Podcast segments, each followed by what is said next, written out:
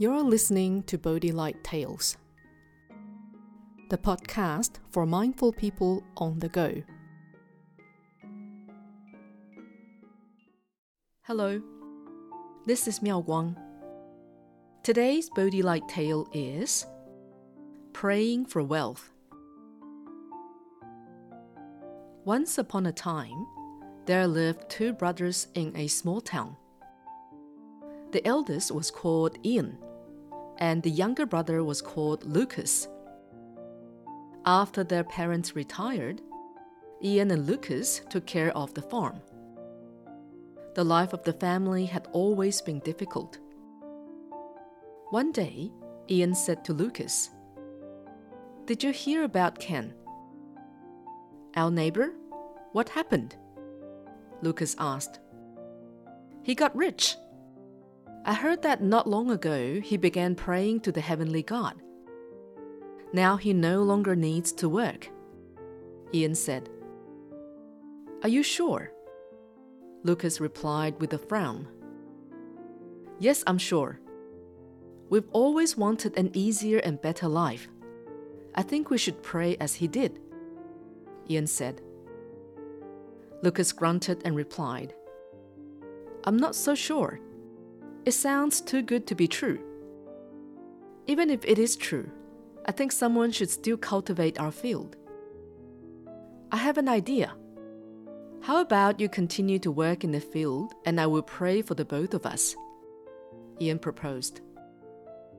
Lucas was still hesitant, but Ian insisted. Come on, it's worth trying.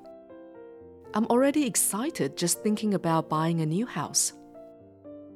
Lucas nodded and said, Okay, I'll focus on the field. It's a deal, Ian said with a big grin. From that day on, Ian prayed diligently. Day and night he prayed. Dear Heavenly God, our family begs for your kindness. Please give us wealth and honor. We promise to repay you. One month passed, and Ian was still praying without any sign of success. However, Ian's diligence and sincerity touched the Heavenly God, who decided to help. The Heavenly God disguised himself as Lucas and met with Ian. When Ian saw Lucas, he asked, Why are you here? You're supposed to be working in the field. I feel I should follow your lead and pray instead. Maybe with the two of us praying, the Heavenly God would hear us and help both of us become rich faster. Lucas said. Annoyed, Ian said, We had an agreement. You were supposed to cultivate the field. It's a crucial time now. The field needs water and fertilizer. Otherwise, how will we have a good harvest in a couple of months?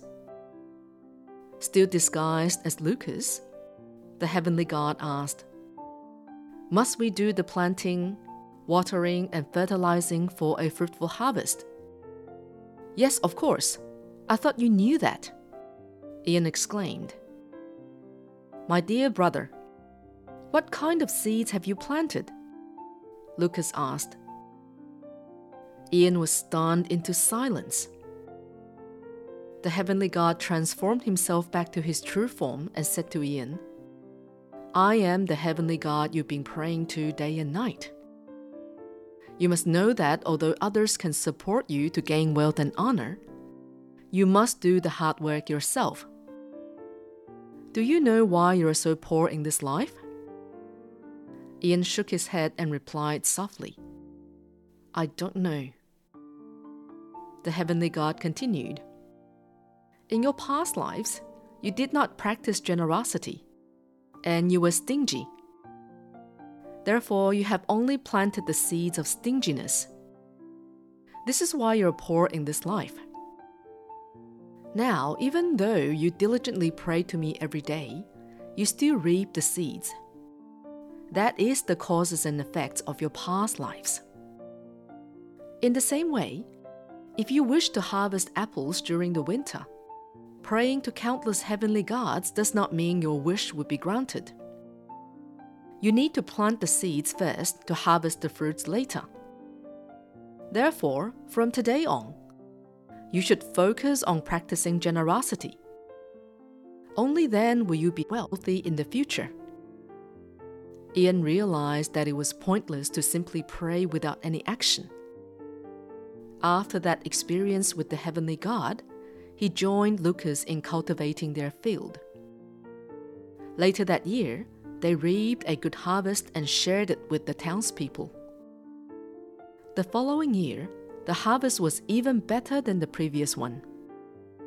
With a continuous run of good harvests, Ian and Lucas were eventually able to earn enough money to buy a new house.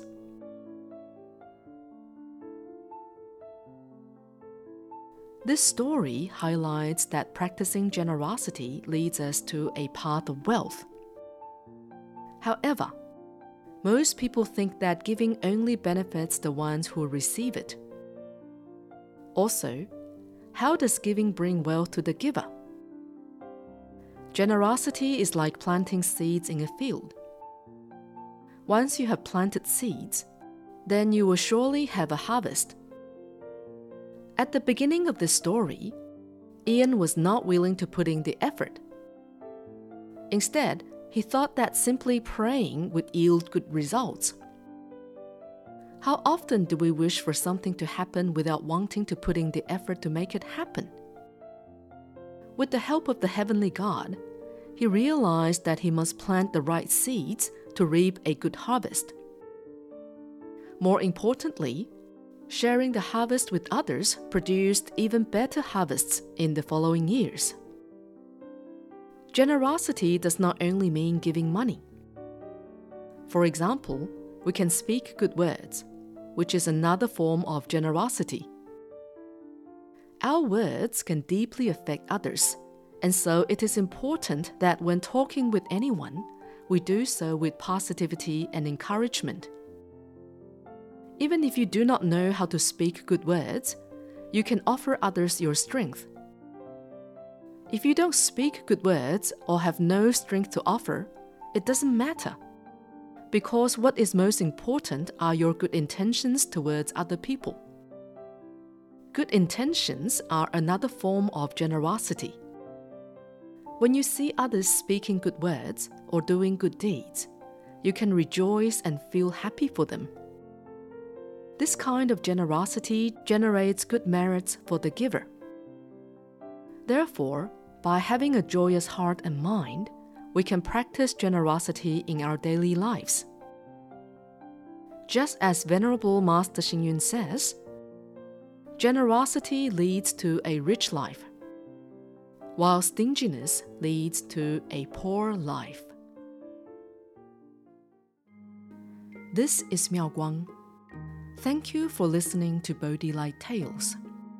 Subscribe to Bodhi Light Tales and For Your podcast and have stories delivered to you every week.